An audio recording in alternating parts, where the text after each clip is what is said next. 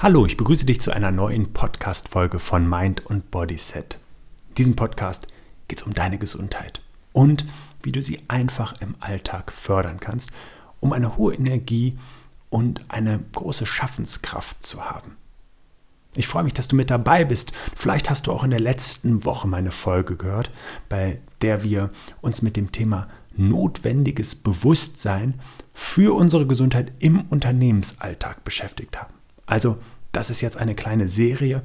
Und wir haben unter anderem über schädliches Sitzen gesprochen, das alleine eine Stunde 22 Minuten Lebenszeit kostet. Das darfst du natürlich erstmal wissen, um zu merken, dass die Schmerzen, die du vielleicht im Körper hast, aus dem Sitzen und deinem persönlichen Verhalten resultieren, beziehungsweise auch dem, was einfach im Alltag des Unternehmens der Arbeit häufig vorherrscht. Heute sprechen wir darüber, was der nächste Schritt sein kann, um ein gesundheitsbewussteres Verhalten ganz praktisch im Unternehmensalltag zu verankern. Denn dafür braucht es vor allen Dingen die richtigen Menschen oder die Menschen in der richtigen Position. Wenn das spannend für dich ist, dann bleib unbedingt dran.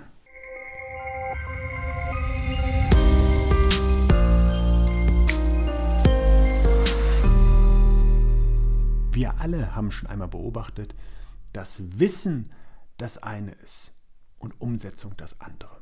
Und das können wir sehr, sehr häufig auch in unserem Alltag beobachten, wenn es darum geht, gesundheitsbewusstes Verhalten zu leben. Denn erzähle ich dir heute etwas Neues, wenn ich dir sagen würde, dass zu viel Zucker krank und dick macht? Erzähle ich dir heute etwas Neues, wenn ich dir sage, dass es sinnvoll ist, dich angemessen zu bewegen, weil es dich leistungsfähiger macht und auch Einfluss auf deine Figur hat und äh, auch deinen Rücken total gut tut. Da erzähle ich dir etwas Neues, wenn ich sage, dass es durchaus sinnvoll ist, sich auch mal zwischendurch zu entspannen, sich zu erholen, um von einer Stressspitze sozusagen runterzukommen und einfach in eine gute Erholung und Regeneration zu kommen. Nein, natürlich nicht. Und jetzt frage ich dich, wenn du das alles weißt, dann wird es doch sicher auch in deinem Alltag keine Situation mehr geben, in denen du dieses Wissen und das daraus resultierende Verhalten vernachlässigst. Oder, und zugegeben, das ist eine rhetorische Frage, denn wahrscheinlich wird es selbst dem größten Gesundheitsapostel manchmal im Alltag so gehen, dass es schwierig ist, Theorie und Praxis zusammenzubringen. Und gerade im Kontext von Unternehmen und unserer täglichen Arbeit passieren viele Dinge, die unsere Gesundheit stark belasten. Und wir alle wissen, dass es vor allen Dingen ein Bewusstsein dafür geben darf, was uns belastet und einen Anhaltspunkt, wirklich etwas verändern zu wollen. Wenn du dich also hinterfragst, ob du ein Verhalten im Alltag lebst, vielleicht auch Gewohnheiten hast, die deine Gesundheit belasten, dann bist du in einer guten Voraussetzung, wenn du diese Punkte kennst oder diese Verhaltensweisen kennst, auch zum nächsten Schritt der Umsetzung zu kommen, indem du dein Verhalten einfach veränderst und dich fragst, warum soll ich mein Verhalten ändern? Nehmen wir mal das Beispiel von Rückenschmerzen oder Nackenverspannungen. Ist das schön, wenn du die hast? Natürlich nicht. Schränkt es deine Lebensqualität ein? Ziemlich sicher. Würdest du es gerne loswerden und wärst bereit dafür ein paar Minuten deiner Zeit zu opfern, aufzubringen? Dann leg los. Denn damit ist es schon möglich, die Veränderung herbeizuführen. Also du merkst, die persönliche Leidensgeschichte vielleicht auch kann zu einer Verhaltensänderung führen. Auf der Arbeit passieren eine ganze Menge, die unserer Gesundheit zusetzen können. Häufig sitzen wir sehr viel, sind auch durchaus in verschiedenen Aufgaben intensiv gefordert und könnten damit auch einen gewissen Stresslevel erleben. Und in dem Bewegungsmangel ist auch die Ernährung meist nicht hundertprozentig gut. Wenn Unternehmen einen nachhaltigen Gesundheitswandel für ihr Team, für ihre Belegschaft und natürlich auch für ihre Führungskräfte erreichen wollen, dann braucht es Menschen in dem Unternehmen. Denn wir alle wissen, dass es immer wieder Veränderungen in unserem Leben gibt, die erstmal eine höhere Energie von uns abverlangen. Wenn wir uns also als Menschen und du vielleicht in deinem Alltag darauf eingestellt haben, einfach den ganzen Tag auf deinen vier Buchstaben zu sitzen und damit zurechtzukommen, dann ist diese Gewohnheit auch ein sicheres Pflaster, also ein sicherer Rückzugsort. wenn dir jetzt irgendjemand sagen würde, Achtung, wir fangen jetzt an und machen alle 10 Minuten 10 Hampelmänner oder ein paar Kniebeugen, dann würdest du tendenziell schon im ersten Moment sagen, dass das vielleicht vorübergehend eine Option sein kann, aber wahrscheinlich in den meisten Fällen sogar, dass du das eher mit Ablehnung sehen würdest. Oder wenn jemand aus der Abteilung sagt, wir brauchen eine neue Software. Die Software wird uns in ein paar Monaten jede Woche 20 Minuten unserer Arbeitszeit einsparen. Aber wir werden jetzt die nächsten Monate dafür jeweils pro Woche 15 Minuten mehr Zeit investieren dürfen. Dann ist die Gefahr der Ablehnung relativ groß und vor allen Dingen auch erstmal des Widerstands, denn wir wissen ja, dass wir dafür unser bisheriges Verhalten ablegen dürfen, etwas Neues lernen, verstehen und umsetzen dürfen, um überhaupt an diesen Punkt zu kommen. Die Menschen sind also erstmal darauf aus, ihren Status quo zu halten und vielleicht durch minimale und ganz einfache Dinge zu verändern, um sofort davon zu profitieren. Alles, was in der weiteren Entfernung und Zukunft liegt, ist an der Stelle erstmal schwieriger ähm, wahrzunehmen, zu sehen und auch deswegen diese Anstrengung zu unternehmen. Und das ist auch das Schöne an der 3x3-Formel als kleinen Exkurs, weil ich ja unmittelbar mit Durchführung der Übung schon eine höhere Energie bekomme, also eine größere Leistungsfähigkeit, ein höheres Wohlbefinden. Das ist durchaus motivierend, um auch beim nächsten Mal wieder aktiv zu werden kommen wir zurück ins Unternehmen. Und das ist etwas, was ich in der letzten Ausgabe der HR ähm, Personalwirtschaft geschrieben habe, nämlich was genau braucht es im Unternehmen auch an Menschen, um diesen Gesundheitswandel zu vollziehen. Und dann braucht es im ersten Moment vor allen Dingen Führungskräfte. Lass es mich einmal so formulieren. Angenommen, du bist jetzt Führungskraft eines Unternehmens, du bist vielleicht auch Inhaber eines Unternehmens oder Inhaberin und jetzt sagst du, passt auf Leute, ich möchte eine komplett neue Software, ein komplett neues CRM einführen und du stellst die Frage, seid ihr damit einverstanden? Findet ihr das gut? Unabhängig erstmal von dem Nutzen, den es bringt, werden die meisten Menschen das tendenziell eher ablehnen, weil es wie gesagt eine höhere Anstrengung bedeutet. Was du also brauchst, ist im ersten Moment eine klare Idee davon, warum du das für dich und für das Unternehmen langfristig sinnvoll siehst. Am besten natürlich auch, warum dein Team davon profitieren kann, diese neue Software einzubringen. Und dann darfst du das natürlich auch im Positiven für dein Team entscheiden. Und so ist es im Übrigen auch bei jeder Gesundheitsmaßnahme. Frag doch einfach mal, ob jemand bereit ist, jeden Tag zehn Minuten zu investieren. Einfach so erstmal. Die Widerstände sind bei Menschen, bei vielen Menschen zumindest grundsätzlich erstmal da, weil der Nutzen erstmal geringer scheint als der Aufwand und die Verhaltensänderung für viele so fremd ist, dass es da einen pelzigen Vierbeiner gibt, der uns da zurückhalten möchte, wo wir aktuell sind. Und damit werden Veränderungen, wenn sie noch so positiv sind, für die meisten Menschen erstmal anstrengend und sind dann mit Widerstand versehen.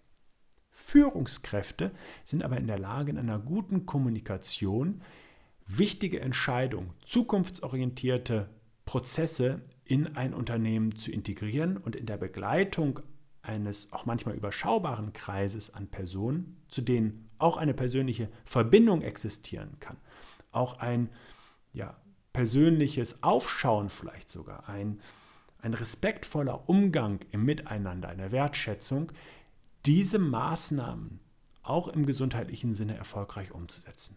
Und dafür sind einige Dinge ganz, ganz maßgeblich, nämlich angefangen davon, dass in einem Unternehmen, das ein gesundheitsbewussteres Verhalten an den Tag legen möchte, das Thema Gesundheit auch tatsächlich Priorität haben darf und damit vor allen Dingen die Menschen, die in dem Unternehmen sind, Priorität haben dürfen, weil sie als Leistungstragende das Unternehmen am Puls der Zeit halten, am Leben halten, in Bewegung halten, was wirtschaftliche Aspekte angeht.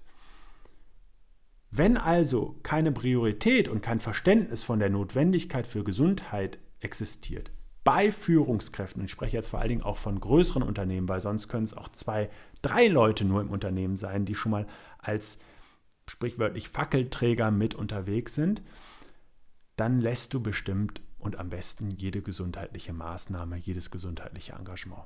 Denn du fängst es ja schon an, im Keim zu ersticken, wenn die Säulen des Unternehmens, deine zentralen Führungskräfte, kein Verständnis und keine Priorität für das Thema sehen. Nochmal, Gesundheit ist an der Stelle das Fundament für alles, dass Menschen überhaupt zur Arbeit kommen, dass Menschen eine gute Arbeit verrichten können, dass Menschen in einer guten Resonanz zu anderen Personen stehen, stressresistenter sind, einen faireren und vernünftigeren Umgang an den Tag legen. Das alles ist Gesundheit in der großen Bezeichnung und eine gute Energie, Leistungsfähigkeit und Schaffenskraft in einem kleineren gemeinsamen Nenner sozusagen. Wie können denn nun Führungskräfte diese gesundheitsbewussten Routinen im Alltag integrieren, indem sie dieses Verhalten mit vorleben. Und das fängt damit an, dass zum Beispiel ein kurzer Impuls gemeinsam mit einer Führungskraft durchgeführt wird. Indem es da nicht dieses, das könnt ihr machen und ich halte mich da raus gibt. Diese Mentalität ist total schädlich, selbst wenn eine Führungskraft in dem Moment sagen würde, das ist wichtig, ihr dürft euch dafür Zeit nehmen, ich selber mache es aber nicht, ist so ungefähr wie wenn Eltern ihren Kindern nahelegen wollen, dass Zähneputzen eine gute Sache ist und sie es selber nicht machen. Oder sie sagen, Gesundheit, ähm, Zucker ist schlecht für die Gesundheit und selber die ganze Zeit nur Zucker oder Süßigkeiten essen. Oder sagen, äh, Gemüse und Obst sind eine gute Sache in der Ernährung und selber die ganze Zeit nur irgendwelchen Fastfood sprechen. Extreme Beispiele, aber das Vorleben ist viel, viel stärker als das gesprochene Wort. Das, was wir im Handeln vorleben, hat einen größeren, wesentlich größeren Einfluss auf auch eine daran geknüpfte Nachahmung. Und deswegen ist es so wichtig, dass diese gesundheitsbewussten Routinen im Alltag vorgelebt, mitgelebt werden, vielleicht sogar noch entscheidender, und dass es dafür auch ausreichend Zeiträume gibt. Jetzt werden vielleicht Menschen sagen, Mensch, wir haben aktuell schon so viel zu tun, auch als Führungskraft. Ich komme ja so schon gerade mit meinem Team gar nicht hinterher. Dann ist mir wichtig an der Stelle zu sagen, bei dem 3x3, bei der 3x3-Formel und dem Konzept für Unternehmen investiert ein Team neun Minuten am Tag oder eine einzelne Person. Und unsere Untersuchungen mit über 500 Menschen haben gezeigt, dass die Energie eines Menschen nach einem solchen Impuls in unterschiedlichen Zeitabständen im Schnitt um 51,3 Prozent zunimmt. Und jetzt frage ich dich, wenn auf der einen Seite neun Minuten Zeit investiert werden, um auf der anderen Seite über 50 Prozent mehr Energie, Schaffenskraft, Leistungsfähigkeit, Konzentration, Produktivität und Wohlbefinden zu haben, ist das eine gute und angemessene Gleichung. Und dann schweige ich, weil diese Frage ist rhetorisch. Deswegen gib deinem Team die Zeit dafür, gib deinem Team auch die räumlichen Möglichkeiten dafür und nimm an diesen Impulsen zumindest teilweise teil, weil es natürlich auch die Möglichkeit gibt, manchmal einen Impuls für sich ganz alleine zu machen und dann ist aber die Mischung so, dass die gemeinsamen Routinen verbindend wirken, tatsächlich auch durchgeführt werden. Und wir können auch losgelöst vom 3x3 das einmal betrachten. Nehmen wir vielleicht sagen, warum werden die meisten Meetings im Sitzen durchgeführt? Das hat doch den negativen Effekt, dass wir über das Sitzen unsere Gesundheit belasten. Eine Stunde Sitzen minus 22 Minuten Lebenszeit. Zweitens unsere Produktivität erheblich abnimmt, weil unsere Durchblutung nach unten geht. Drittens, wir in aller Regel länger die Meetings gestalten, weil ja alle bequem in ihren Sesseln schlummern. Ich würde tatsächlich sagen, dass die meisten kurzen Gespräche und Meetings am besten im Stehen stattfinden. Ich würde also statt dem Meetings eher Stehungen stattfinden lassen. Dann kann in wenigen Minuten das Wichtigste gesagt werden. Den meisten Menschen wird es dann auch schon anstrengend, in der Zeit zu stehen und deswegen fassen sie sich grundsätzlich auch kürzer.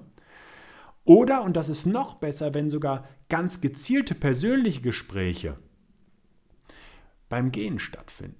Warum nicht mal ein Mitarbeitergespräch, ein Mitarbeiterinnengespräch beim Gehen draußen durchführen, ein paar Minuten? Frische Luft in den Kopf, vielleicht auch gerade in eher konfliktreichen Situationen auch lösungsorientierter zu sein, denn das passiert beim Gehen, bei Bewegung. Wir können dann kreativer und lösungsorientierter denken. Und so könnten auch mindestens alle Formen von Meetings, die digital stattfinden, eher mit aktiveren Formen durchgeführt werden, indem beispielsweise auch Telefonate im Stehen und besser noch im Gehen stattfinden. Denn die alleinige Reaktion, alles jetzt im Stehen durchzuführen, ist keine gute Alternative. Den meisten Menschen wird das auf Dauer zu anstrengend. Das heißt, sie nehmen Schonhaltungen ein. Den, die meisten Menschen stehen tatsächlich auch nur und haben kein aktives Stehen, wo immer wieder auch muskuläre Stimulationen stattfinden und damit auch der Blutfluss angeregt wird. Und dann ist das Stehen sogar auf Dauer eher etwas kontraproduktiv. Deswegen ist die aktive Form des Stehens und Gehens beziehungsweise das gezielte Unterbrechen auch gesundheitsschädlicher Verhaltensweisen viel entscheidender. Eine Führungskraft übernimmt in dem Maße eine Schlüsselfunktion, als dass sie die Kompetenz besitzt, die Priorität auch offiziell zu kommunizieren, die räumlichen Voraussetzungen dafür schaffen kann selber in Situationen, wo das Team zusammenkommt, immer wieder auch einen gemeinsamen Impuls mit dem Team durchzuführen. Und zwar auf der Seite mit dem Team, nicht in Vorführrolle, sondern in Mitmachrolle. Alles andere können äh, beispielsweise auch mein Konzept des 3x3s eben bieten, dass das trotzdem angeleitet wird durch jemand anderen. Und oder eben Menschen im Team nochmal mit festlegen, die in der Funktion dann sind, so einen Impuls zum Beispiel vorzubereiten, sich kurz in der App oder in der Plattform einzuloggen, um so einen Impuls aufzurufen, der dann in einem Meeting oder in einem äh, kurzen Tageskick-off stattfindet oder in der Mittagspause und damit eben dann nochmal Verantwortung auf mehreren Schultern verteilen. Weil natürlich ist es ein absolut notwendiges Anliegen, dass nach einer ersten klaren Entscheidung und der auch vernünftigen, wertschätzenden Kommunikation mit dem Team klarzumachen, dass dieses Konzept am Ende für jeden Einzelnen ein enormer Mehrwert und ein großer Zugewinn an Lebensqualität sein kann. Und im zweiten Schritt dann das Team auch mit zu nehmen auf dieser Reise und zu integrieren, um ihnen teilweise Verantwortung zu geben, mal kurz etwas vorzubereiten in, in Form eines Impulses oder eben auch einfach nur die Kommunikation dafür am Laufen zu halten. Denn jedes Projekt, das du in deinem Unternehmen umsetzt, als Führungskraft oder vielleicht auch als Mitarbeitender, Mitarbeitende schon erlebt hast, ist ja ein Prozess. Es ist ja nicht so, dass eine neue Software kommt und sie funktioniert am nächsten Tag und alle wissen, was zu tun ist. Oder dass ein neuer Kunde gewonnen wird mit einem Projekt und der kriegt einfach nur was ausgeliefert. Wir sind ja nicht in einem Sportgeschäft, wo ich ein paar Schuhe nach einer Erstberatung hole, sondern in den meisten Fällen in einer Dienstleistungsgesellschaft folgt dann ja auch erst ein Arbeitsprozess, insbesondere wenn es um die Entwicklung von Prozessen geht. Und hier ist es bei jedem Gesundheitsprojekt genauso. Es darf einen Ausgangspunkt geben, von dem an eben dann auch praktisch Verhaltensweisen in den Alltag integriert werden, in dem viele Menschen abgeholt werden dürfen, mitgenommen werden und immer wieder auch dafür sensibilisiert werden dürfen. Ansonsten ist es ja so, dass dieser, dieser Gesundheitswandel kein Wandel ist, sondern ein Gesundheitspaket.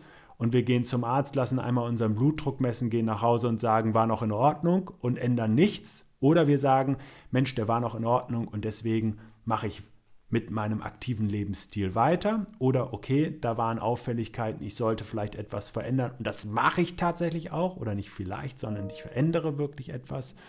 Und du siehst dann schon, wie wichtig es eben ist, in puncto Gesundheit immer einen Prozess am Laufen zu halten, bei dem wichtige Menschen in Form von Führungskräften diesen Gesundheitswandel mit begleiten und unterstützen und Menschen aus dem Team, die eben auch in einer guten Kommunikation mit anderen im Unternehmen stehen und eine erfolgreiche und nachhaltige Umsetzung eben auch unterstützen können.